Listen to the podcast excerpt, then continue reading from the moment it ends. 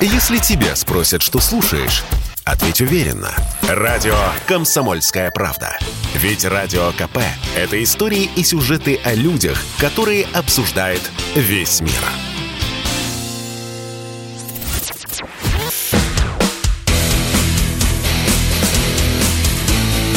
Программа с непримиримой позицией.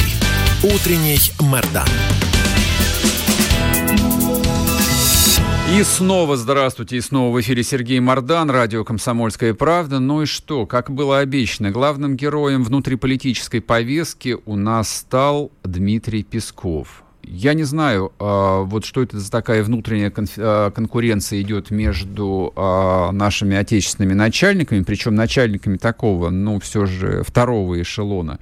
А первым героем стал Владимир Мединский, главный переговорщик. Почему Мединский стал переговорщиком, и его отправили, значит, разговаривать с этими упортыми хохлами, а, до сих пор не очень понятно. То, что он закончил МГИМО МИД СССР, ну, простите меня, это довольно дурацкое объяснение. Мало ли кто закончил МГИМО МИД СССР. Я лично знаю там, ну, примерно полтора десятка людей, которые занимаются чем угодно, но только не переговорами. А Мединский занимался рекламой, Мединский занимался культурой. Ну, в общем, чем-то он пришелся по сердцу Владимира Владимировича, его отправили, значит, разговаривать с этими странными персонажами, типа арахамиями, там, какими-то подоляками и прочими людьми со странными фамилиями.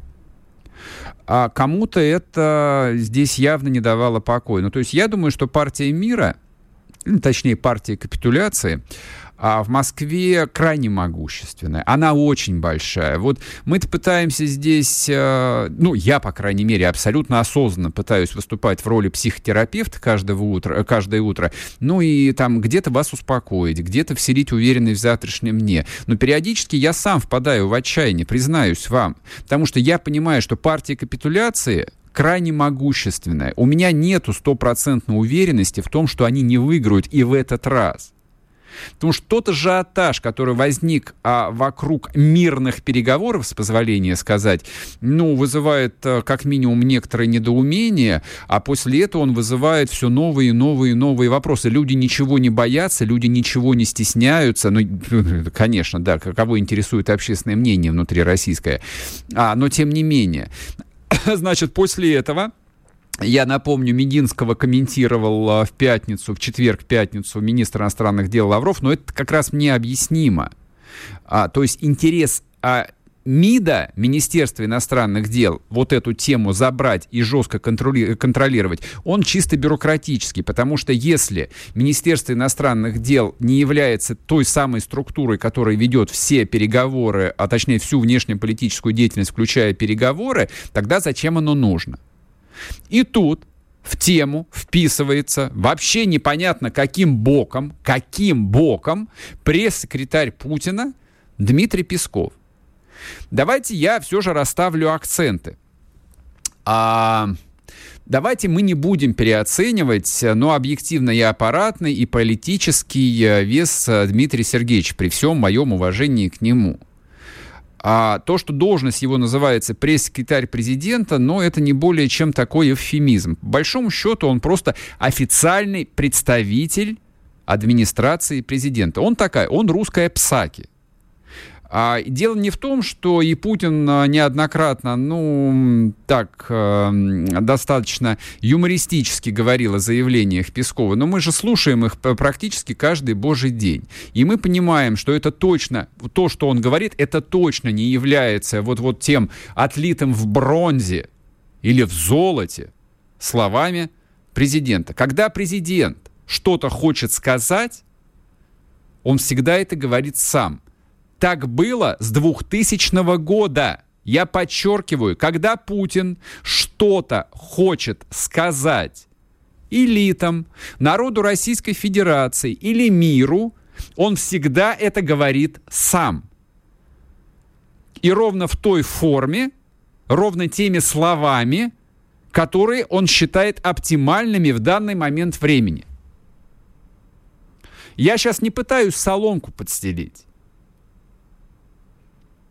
Я пытаюсь а, объяснить, ну, скорее там сам себе, почему а, то, что происходит, происходит именно так. Зачем было этих два интервью? Зачем Песков наговорил то, что в принципе российский политик в текущей ситуации не должен, не может говорить, если только он собирается оставаться политиком. Он это может говорить, если у него есть совершенно другие соображения. А он это может говорить, если э, социальная группа или даже исходить социальная страта, интересы, которые он вот в данный исторический момент э, представляет,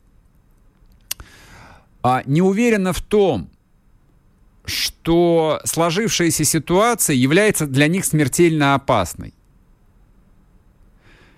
А происходящее западнее Белгорода, то, что называется специальной военной операцией, меня тут э, старшие товарищи поправили, сказали, что я особо-то словечком «война» здесь не бряцал, потому что за это может прилететь. Хорошо, не буду. Так вот, происходящее на востоке Украины, происходящее специальная военная операция является смертельной, смертельной угрозой для огромной части российского правящего класса.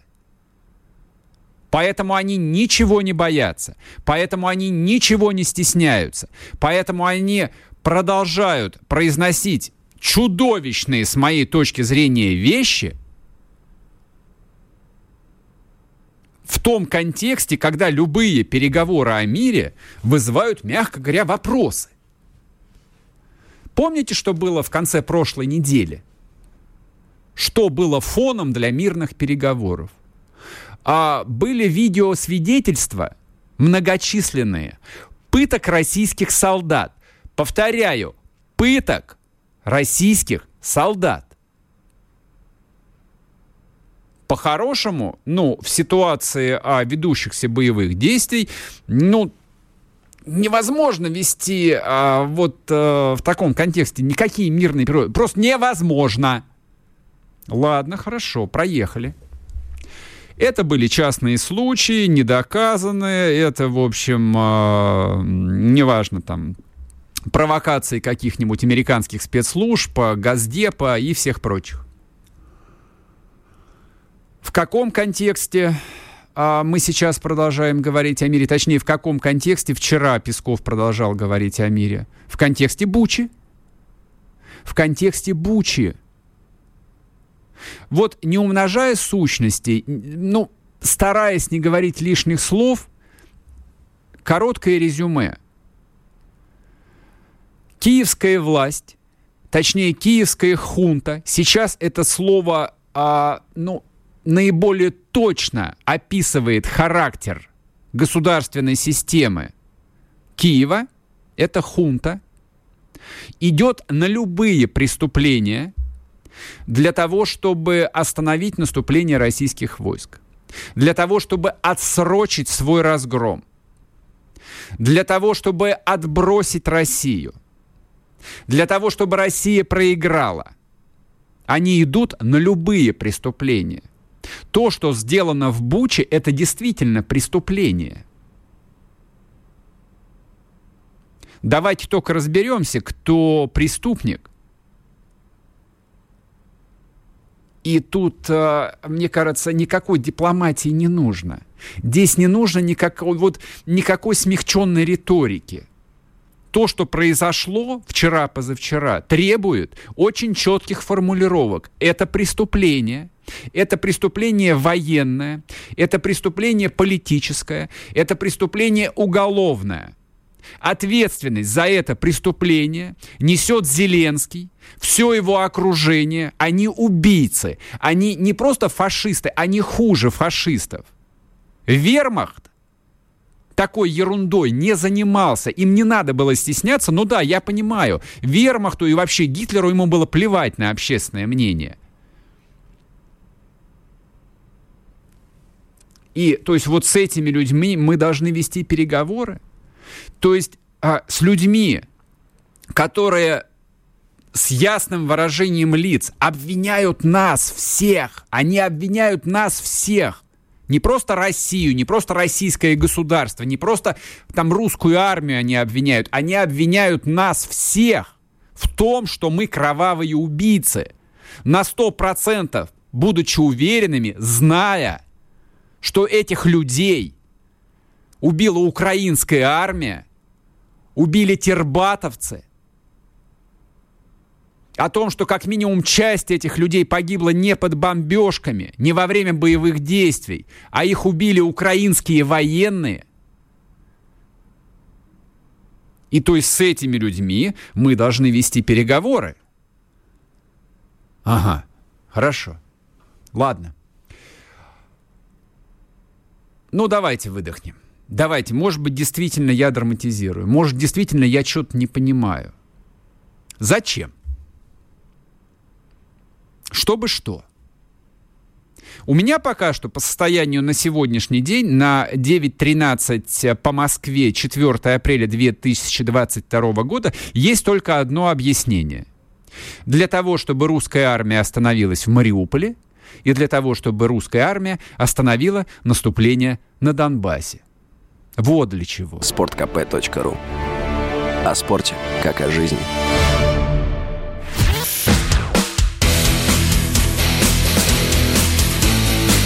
Программа с непримиримой позицией. Утренний Мордан. И снова здравствуйте, и снова в эфире Сергей Мордан, радио «Комсомольская правда». Ну и что еще а, не может оставлять равнодушным и, а, собственно, не находит никакого логического объяснения, это заявление Дмитрия Сергеевича Пескова о том, что он категорически, конечно же, не считает предателями а, никого из уехавших. То есть люди могли уехать, потому что они испугались, а люди могли уехать, потому что они не поняли. А, не хочу приводить всю цитату целиком. То есть вот у меня, я, естественно, прослушал пол, полностью это видео. Шерсть дыбом по всему телу встает от интонации. А если еще смотреть изображение вот на эту фирменную улыбку Пескова, то есть э, это вообще невыносимо. Ну, честно говоря. Это невыносимо смотреть. Я не понимаю, зачем это делать. Ну и, э, ну и фраза о том, что певец не обязан э, разбираться в политике. Серьезно? Он что, у него лоботомия, что ли? То есть всех, кого выпускают на эстраду, им часть э, гипофиза вырезают? Или какую-нибудь лобную долю? Или у них хромосомы нету? Они идиоты? Да нет, мне доводилось общаться с людьми с эстрады. Взрослые, разумные, часто образованные люди. Ну, что-то им более интересно, что-то им менее интересно. Есть вполне интеллектуальные.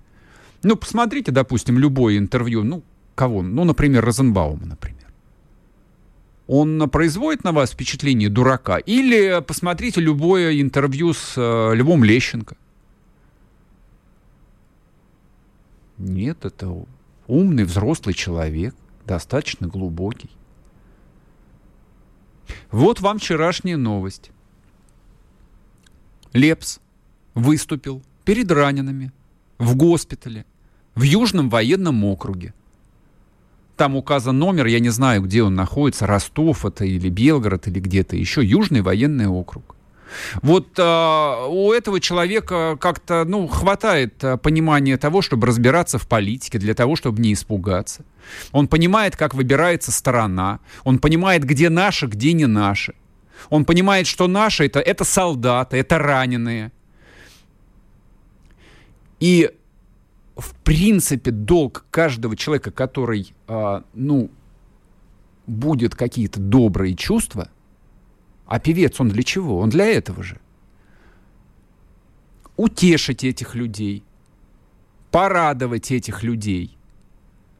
Вот для этого он там. А для чего нужен Иван Ургант, я не знаю. Он чего испугался? Того же, чего испугалась генеральный директор Яндекса а Бунина или Бунич, как ее фамилия, не запомнил я. Которая уехала с начала военной операции в Израиль, и написала там в своих социальных сетях о том, что она не может находиться в стране, которая ведет войну с соседями. Серьезно?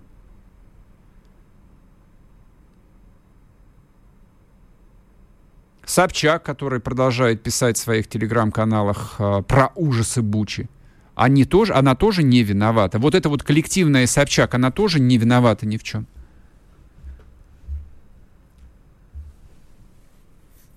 Мне кажется, мир черно-белый. Все знают, что мир черно-белый. О том, что есть наши и не наши.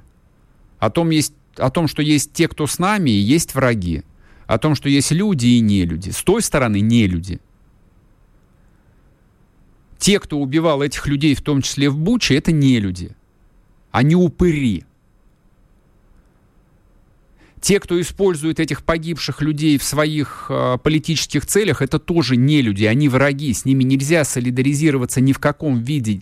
Этому нет никакого оправдания вообще, кем бы ты ни был еще вчера. Донатил ты Навального или голосовал за Путина, не имеет никакого значения. Сейчас нет разницы. Ты сейчас либо с русской армией, либо ты против русской армии. Потому что если ты не с русской армией, значит ты с украинской армией, которая стреляет в русских солдат. Вот и все. И люди, которые а, на втором месяце специальной военной операции продолжают писать то же самое, что пишет та же Собчак, но Ургант ничего не пишет. Он сидит, боится и думает, удастся ему вернуться обратно в Останкино или нет. Надеется, что удастся. А я очень надеюсь, что нет. И я очень надеюсь, что вот эта вот политика партии, той самой партии, идеологию которой озвучивает Песков, вот мне кажется, что политика этой партии будет признана антигосударственной, и эта партия будет распущена. Вот эта вот партия мира, я надеюсь, проиграет. Потому что это партия не мира, это партия капитуляции, я подчеркиваю. Они готовы на капитуляцию на любых условиях. И если будет надо, они и Путина сдадут которому сейчас на перебой, да, все равно продолжают выражать свою верность. Только знаете, почему у меня это вызывает некоторое недоумение? А, Буча действительно вызывает ассоциацию с двумя событиями. Первое – малазийский Боинг, но Сребреница в данном случае подходит точнее, потому что если вы посмотрите на первые полосы а, сегодняшних европейских газет, понедельничных, Владимир Владимирович там в огнях и цветах. Ну вот я сейчас не поленюсь, наверное, сделаю репост у себя в телеграм-канале Мардан. Вот, вы сможете посмотреть картинки. Вам все станет понятно. Геноцид. А мирные жители на улицах. Газета «Метро» британская, портрет Путина, фотография Путина и э, заголовок «Worse than ISIS» – хуже, чем ИГИЛ – преступление Путина против человечности, Daily Mail, ну и так далее, и так далее, и так далее. Для Путина, не для коллективного Путина, а для вполне конкретного Путина, президента России, предлагается сценарий Милошевича. История с Бучей – это история Милошевича. Один к одному, один к одному. Поэтому меня вот э, вчерашний этот сюжет и поразил э, до полного изумления. То есть зачем пресс-секретарь президента а, выступает с подобного рода заявлениями в таком, я бы сказал, бы очень спорном контексте, в очень спорный момент. Зачем? Ну, я не могу этого объяснить никак, я не вижу в этом логики. А когда я в чем-то не вижу логики, я начинаю подозревать худшее. Ну, вот такой конспирологический склад ума у меня. Здорово, конечно, поговорить про биолаборатории, только опять-таки после того, что приключилось вчера, разговор о биолабораториях выглядит по меньшей мере смешно. Наша попытка переломить ход информационной войны очередная выглядит смешно. Мы проигрываем раз за разом. Никого не интересует правда, друзья мои.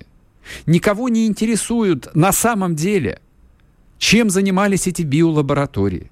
Никого не интересует там реальный ход работ по подготовке а, грязной бомбы на Украине. Никому это больше не интересно. Это не интересно здесь, внутри России. Потому что мы в любом случае поддерживаем то, что происходит. Нам не нужны эти объяснения. Они отвлекают нас от главного. Они отвлекают нас от четких формулировок, которые мы по-прежнему не слышим, о том, что Украина это враждебное государство. Оно было враждебным нам не последние 8 лет, а последние лет 25, а точнее 30. Интуитивно российские граждане, где бы они ни жили, они и так это понимают. То есть они поддерживают русских солдат, российских солдат, ну, просто вот потому, что люди правильно устроены, а кого же они еще должны поддерживать? И второе, они и так интуитивно, как минимум, понимают, что Украина это враг, украинское государство это враг, который не скрывал, не скрывал своей позиции, не скрывал своего отношения, не скрывал своих целей. И то, что происходит сейчас, это то, что и должно было случиться в конечном счете.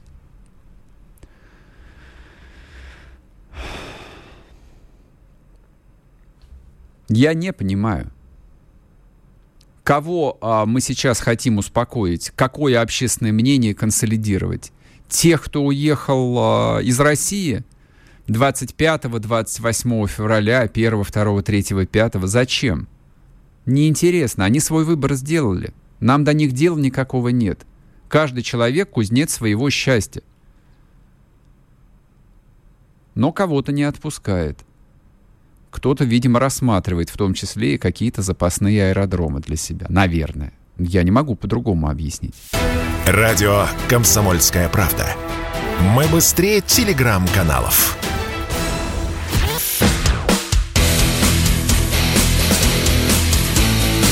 Программа с непримиримой позицией. Утренний Мордан. И снова здравствуйте, и снова в эфире Сергей Мордан, радио «Комсомольская правда». Друзья мои, я напоминаю, у нас работает резервный новый канал на Ютубе, он называется «Мордан Эфир». Соответственно, в строке поиска нажимаете «Мордан», Мордан, и он вам а, вторым номером, а, в общем, текущую трансляцию выдает. Кому неудобно, кто не может с этим справиться, а на телеграм-канале «Мордан» я все действующие ссылки выложил. Смотрите на любой удобной вам платформе. Так, а вот о чем еще хотелось поговорить. А, про украинских политиков. Они же потенциальные партнеры. Господи, мы столько лет называли нашими западными партнерами людей, с которыми, в общем, за одним столом сидеть э, было нельзя, честно говоря. Ну, с моей точки зрения. Хотя какой я политик, так, в общем, любитель диванный. А, но что касается украинских политиков, там есть совершенно блестящие персонажи. И вот, например, такая вам новость.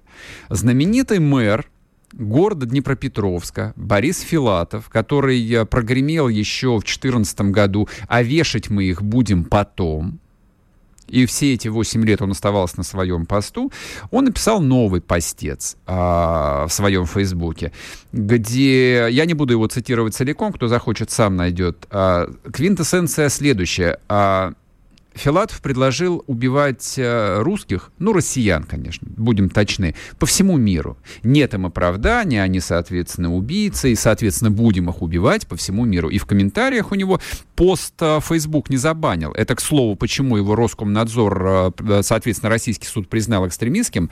А Facebook не забанил этот пост Филатова, ну и, соответственно, комментарии там все подстать ему что нужно убивать не просто русских по всему миру, а еще и их женщин и детей. Это тоже там висит. Вы с легкостью найдете эти восхитительные комментарии. Там лайки, репосты и одобрительные возгласы. Отсюда вопрос. Нам что с этим делать? Это норма? Что думаете? Ну, что ж тут думать?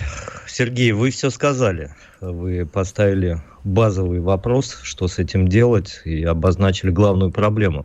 Пока вы э, говорили о одном чиновнике-блогере, я тут открыл главного блогера Украины Арестовича. И вот что Арестович пишет сейчас. Э, президент сказал, это его цитата, что за Бучу будет очень большая месть. Даже если они будут в отставке и на пенсии, то все равно догоним сказал Арестович. Какой вопрос возникает первый и самый главный? А Ростуризм э, собирается на это реагировать? Или они ждут, пока где-нибудь э, в столовой Египта, в каком-нибудь отеле наших туристов растерзают украинцы, прибьют где-нибудь к стене гвоздями и нарисуют фашистский крест там и напишут «За Бучу». Вот тогда мы очнемся. Это правда, это серьезный вопрос. Здесь не до каких-то знаете, ну, фраз, которые эмоциональные. Здесь же действительно проблема, потому что то, что они говорят, и то, как они действуют, я вчера э, созванивался со своей хорошей подругой, она ученый, мы э, вместе когда-то преподавали в академии, и она уехала в Германию по гранту, и она сказала, что она э, скрывает русский язык в Германии, потому что минимум 200 э, ЧП с нашими бывшими гражданами, просто с человеком русскоговорящим возникает сегодня в Германии, фиксируется полицией. Это не просто не какие-то там инциденты, там людей бьют, покушаются на убийство, там чего только нет. Больше того, там самая настоящая охота. И надо сказать, что в этот, в этот хор начинают вливаться еще радикалы тех стран, где украинцы активно действуют против русских, потому что не надо думать, что эта пропаганда проходит даром. Угу. Когда каждый день, каждый день на экранах, когда каждый день все таблоиды начинают с того, что русские убивают беременных, русские насилуют женщин, русские русские убивают, убивают – то, естественно, голова начинает, извините за выражение, ехать и у других э, структур, которые там всю жизнь были заточены на радикальные, э, радикальные вылазки. Не надо забывать о том количестве э, боевиков, которые очень много претерпели от вооруженных сил России в Сирии и живут сейчас там, в Европе. Они тоже вливаются в эту деятельность. В итоге мы сейчас, понятно, становимся евреями 21 века, которые гнали тогда, во времена Холокоста. С этим уже мы разобрались, мы это уже констатировали. Но вопрос такой инструментальный, что дальше-то делать? Ведь надо же реально защищать людей, которые находятся. Весь русский мир надо защищать там. Сергей Сергеевич, а у меня вопрос вот какой. Мы, конечно, можем а, пытаться бороться со следствиями, ну, не знаю, там, адресовать э, вот э, ваш риторический вопрос главе э, Ростуризма. А что она может сделать? Она ничего не может сделать, на самом деле. Мы с вами прекрасно это понимаем. А может быть, э, вот это как раз тот самый случай, когда России нужно делать, да, действовать на упреждение, хотя, в общем, странно об этом говорить применительно к Борису Филатову, который призывал вешать потом 8 лет назад, и ничего, человек спокойно ходит по земле. А, а я задаю вопрос, а, тоже риторический, а где наши спецслужбы? А почему Филатов, в принципе, до сих пор жив?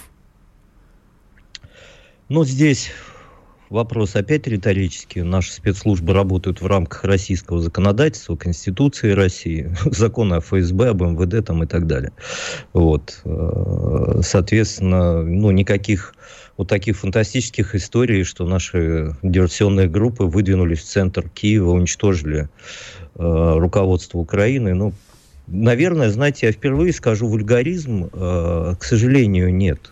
Вот именно к сожалению, потому что, конечно, когда я вижу, как мы договариваемся с этими людьми, и я понимаю, что, наверное, я должен как-то быть в фарватере общегосударственных процессов, но я при этом понимаю, что это, может быть, самое пошлое, что мы могли видеть в нашей политике за последние 20 лет. То есть, с одной стороны, мы понимаем, что это не политсубъектные личности, то есть они не могут отвечать за те слова, которые они произносят.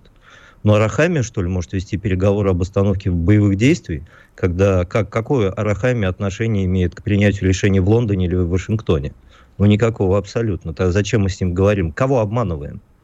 Потом, то деморализующее значение, э, ну, которое имеет вот те высказывания, которые мы слышим. Я же только что приехал оттуда, с той зоны действий, где люди работают.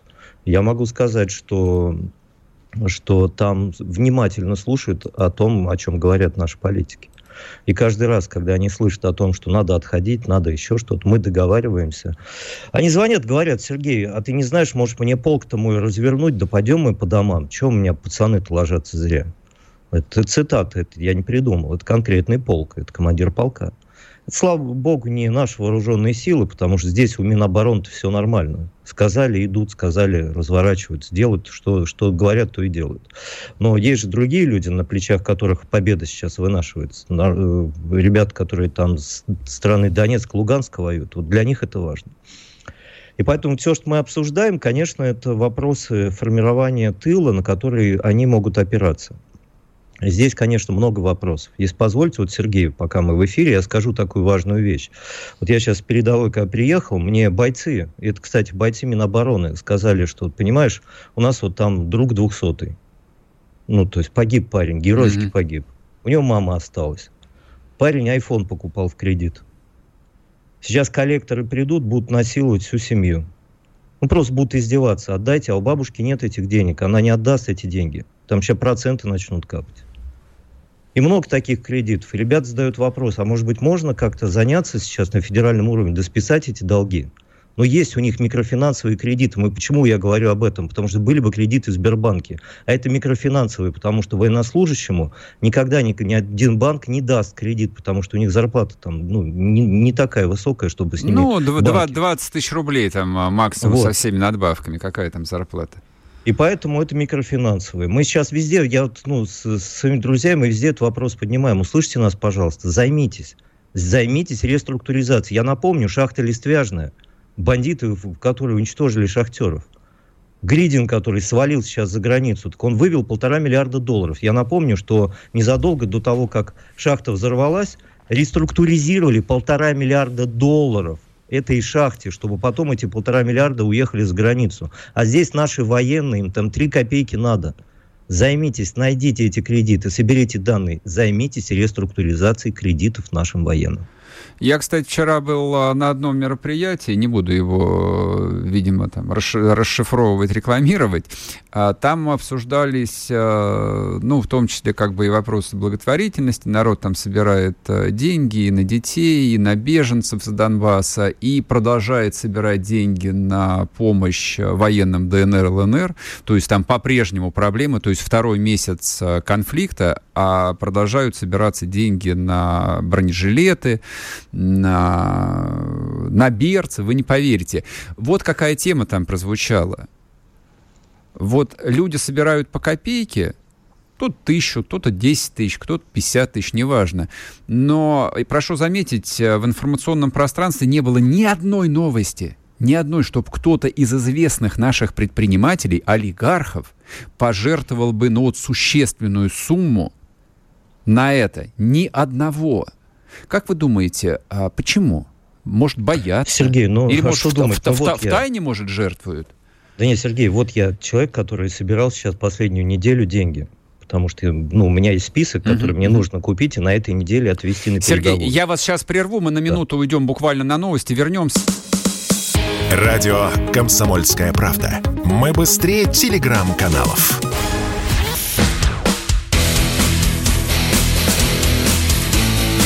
Программа с непримиримой позицией.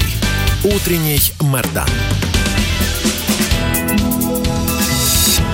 И снова здравствуйте, и снова в эфире Сергей Мордан, радио «Комсомольская правда». Сергей Карнаухов с нами на связи. Сергей, прошу, я вас перебил на полусловие. Мы с вами заговорили, а почему известные люди-то вот э, не хотят также публично и открыто жертвовать?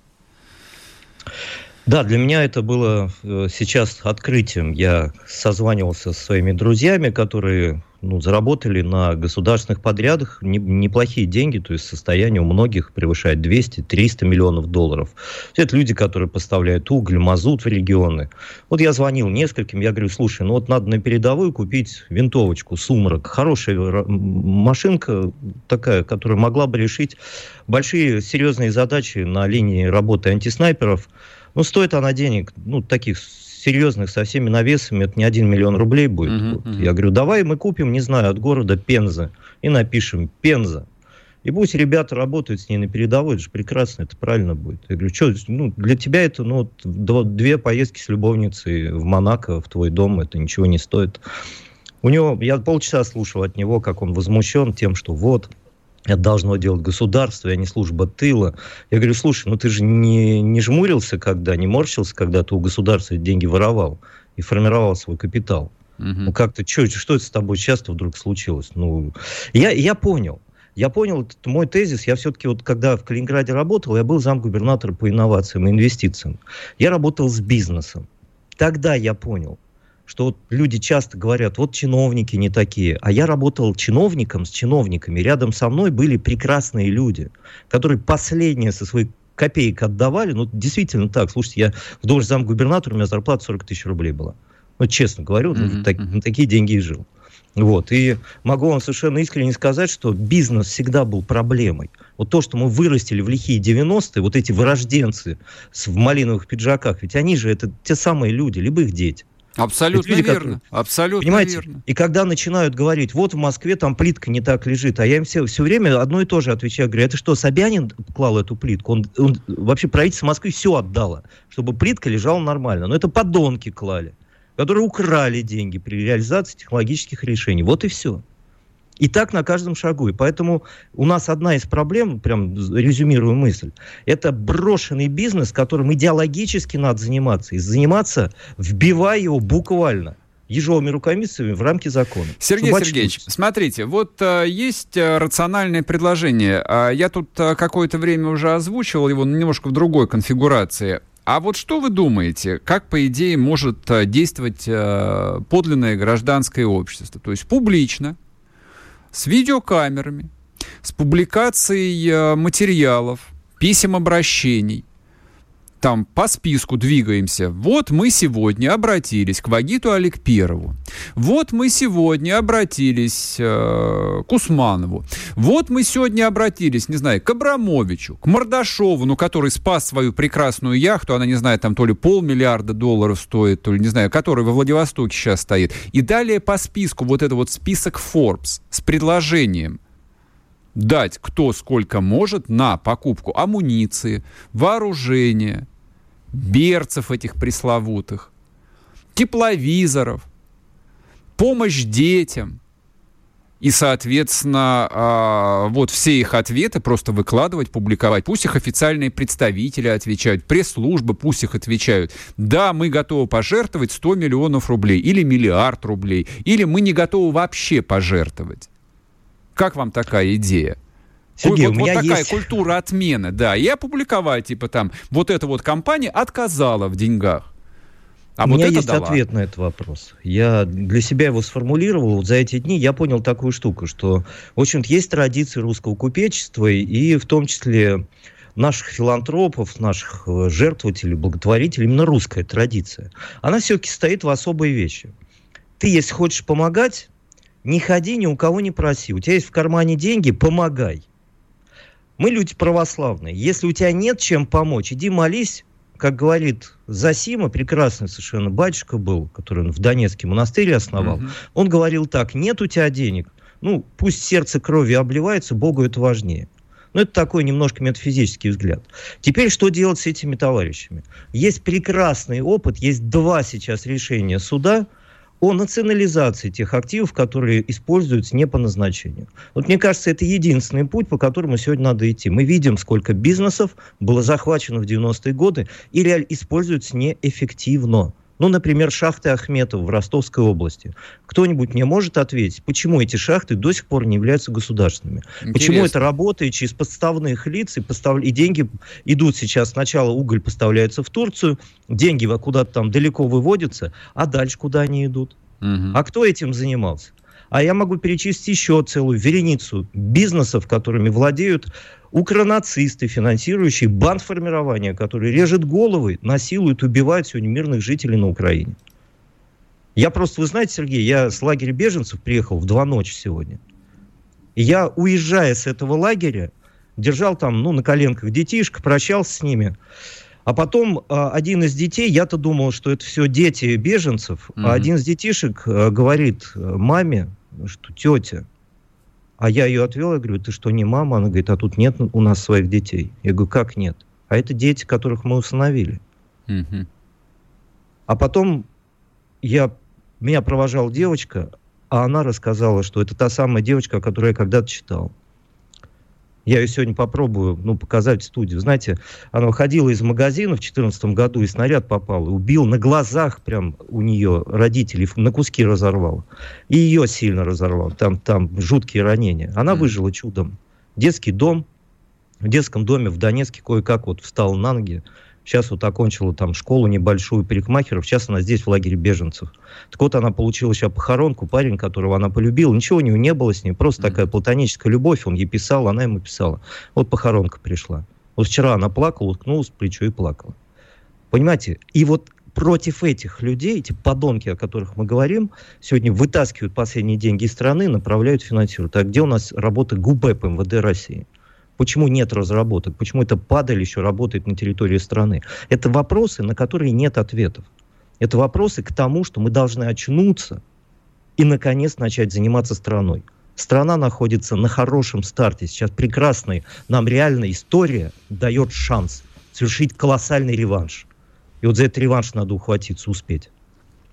Сергей Сергеевич, спасибо вам большое, спасибо, что вышли к нам в эфир. Ну, в общем, как бы от нашей беседы традиционно осталось э, больше вопросов, чем ответов, но мне кажется, сейчас именно как раз то самое время, когда мы должны жестко ставить вопросы перед нашей властью. Вот. Эта власть должна, наконец, очнуться люди во власти должны понять, что 24 февраля 2022 года все то, что к чему они привыкли, в том числе и Дмитрий Сергеевич Песков, оно все закончилось. И больше никогда уже не вернется. Но точно не при нашей жизни. Как я надеюсь. Сергей Карнаухов был с нами. А, остается пара минут до конца сегодняшнего эфира. Я еще одну вещь хотел бы вам сказать. Я ее додумаю, наверное, и смогу доформулировать чуть попозже, но вот если говорить об этих э, тысячах, десятках тысяч молодых ребят, которые сражаются на фронтах специальной военной операции, я имею в виду и солдат вооруженных сил России, я имею в виду ополченцев и мобилизованных Донбасса и Луганска, там тысячи людей встали под ружье, вчерашние простые работяги. Они воюют, они погибают. И вот а, тут мне на глаза попалась а, уже такая не очень свежая новость. Ну, резанула просто а, то, что называется, по сердцу. Решение правительства Российской Федерации о том, что студенты отечественные, которые учились в иностранных вузах и которых оттуда исключили, они будут э, доучиваться на, бюджетном, на бюджетных отделениях вузов российских. Вы легко можете посмотреть биографии, ну, то, что на скидку, то, что в голову приходит. Э, плеяда советских писателей-фронтовиков. Кондратьев, Бакланов, Некрасов – Ван Шенкин. Это все люди воевавшие. Вы можете посмотреть биографию видных ученых, видных а, политических партийных деятелей советских, ну, которые, допустим, вот сделали Советский Союз великим в конце 50-х, в 60-х, в 70-е годы. Посмотрите на их биографии. Они все фронтовики. Они все воевали. И я во множестве мемуаров, а, мне просто, ну, попадалась эта фраза на глаза, но тогда она не звучала о том, что а, советские вузы в сороковые годы были заполнены людьми в гимнастерках и в солдатских шинелях. Вот Сталин, поминаемый постоянно как самая мрачная страница русской истории, открыл двери институтов, университетов для этих вчерашних фронтовиков – и вот о чем, по идее, должен был бы позаботиться глава правительства, вообще правительство Российской Федерации, о том, чтобы десятки тысяч этих солдат, сегодняшних и завтрашних, учились на бюджетных отделениях. И никого другого там в ближайшие 3-4 года не должно быть на бюджетных отделениях. Там должны учиться эти ребята. А те, кто учился за границей, ну, папа с мамой как-нибудь найдут э, баблишко на то, чтобы оплатить э, коммерческое обучение. Ну, это так вот. Это на сегодня. Потом додумаем, договорим.